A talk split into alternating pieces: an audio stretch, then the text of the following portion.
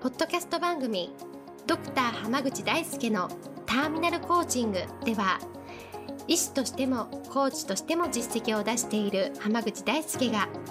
終末期医療で1000人の死に立ち会い300人以上の方にコーチングを行ってきた経験からあなたの人生を進化させるメソッドをこの番組を通してお伝えしていきますそれでは今回の番組をお楽しみください今日もドクター浜口大輔のターミナルコーチングの音声をお聞きいただきありがとうございます。それではナビゲーターのそのおさん、今日の質問をお願いします。はい、今日はあと仕事でも普段の生活でもいいアイデアがいつも全然浮かんできません。どうしたらいいでしょうかという質問来ています。よろしくお願いします。よろしくお願いします。はい。アイデアが浮かんでこないのはうん、うん。新しいインプットがないからなんですよ。はい。同じような職、同じ職場のうん。同じ人たちとはい。日々話をして、まあ、はい例えばニュースをみんなで見て、うんうんああだこうだって議論したりするっていう意味ではインプットはあると思うんですよ。うんうん。で、も、それって普段からやってること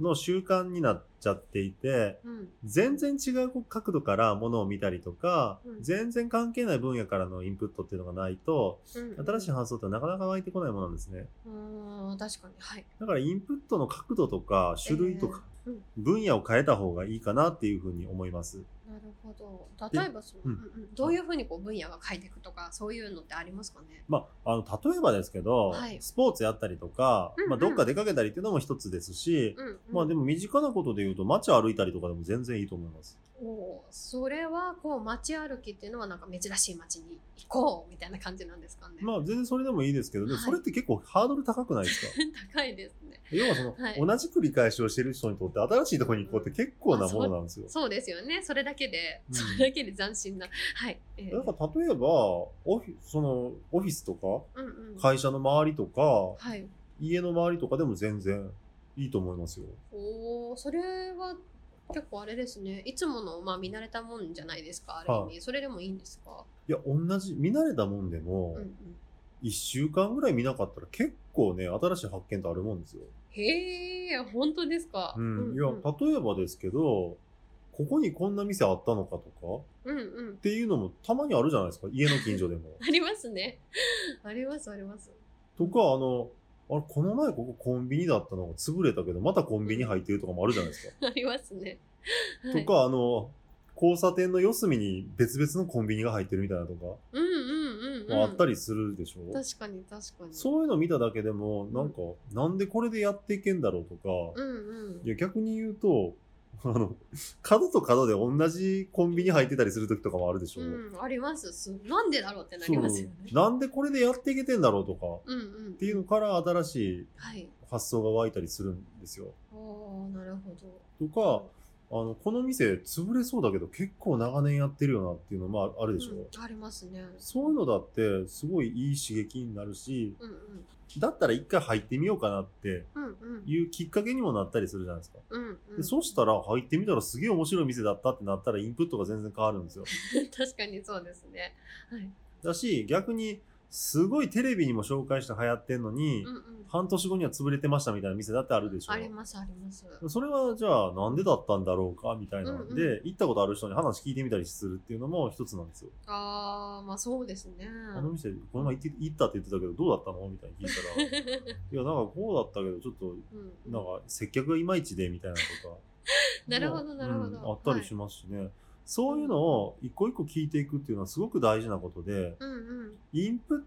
ト、頭の中に入ったことからしかアウトプットって生まれないんですよ。うんうん。だから、どんな情報をどんな角度でどんな量を入れるかっていうのが本当に大事なんですね。はい。だから、仕事の分野だけじゃなくって、だ例えば僕なんかでも、その医療の分野のうんうん。専門書を読んだ後で、はい。コーチングの、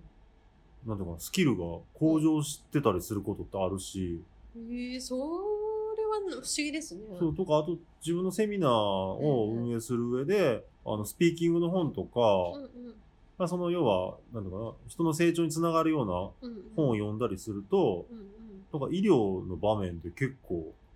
新しいアプローチができるようになったりすることもあるんですよ。へえそれはなんか予想外というか。あそっちの発想思い浮かんじゃうんだって感じですよね。はい、だから、はでその仕事で例えばしあの成果出したいっていう場合なんかでうんも、意外と全然関係ないもん読んだりとか見たりすることで、うんうん変わっちゃうことって結構あるんで、えーそういう意味で言うとはいいうはアイデアが出ない時にアイデアの出し方みたいな本を読,、ん読むのもまあうんうん一つかもしれないけど、はいでもちょっと街歩いていろんな人と喋っそれに関して喋ってみるっていうのもうんうん、いいかなと思います。なるほどなるほどなるほど街の人に聞いてみるってことですかいやあの例えば、うん、職場の人でもいいと思うんですよ。あーなんかあんな店あったの知ってたみたいな。あ なるほどですねはいはいで、いや、知らんみたいな感じだと、ちょ、今度行ってみようよみたいなとかでも全然面白いと思うんですよね。あー確かにそうですねなんか、うんいつもとちょっとだけ違う行動したりとかちょっとだけこう違うものに興味を持ったりとかみたいな感じですかね あとか、あの店なんで流行ってんのって誰かに聞いてもいいと思うんですよ。確かに確かに確かだにからそういうので新しい発想が生まれていくので、だうかんうらん、ぜひね、その、インプットをはい、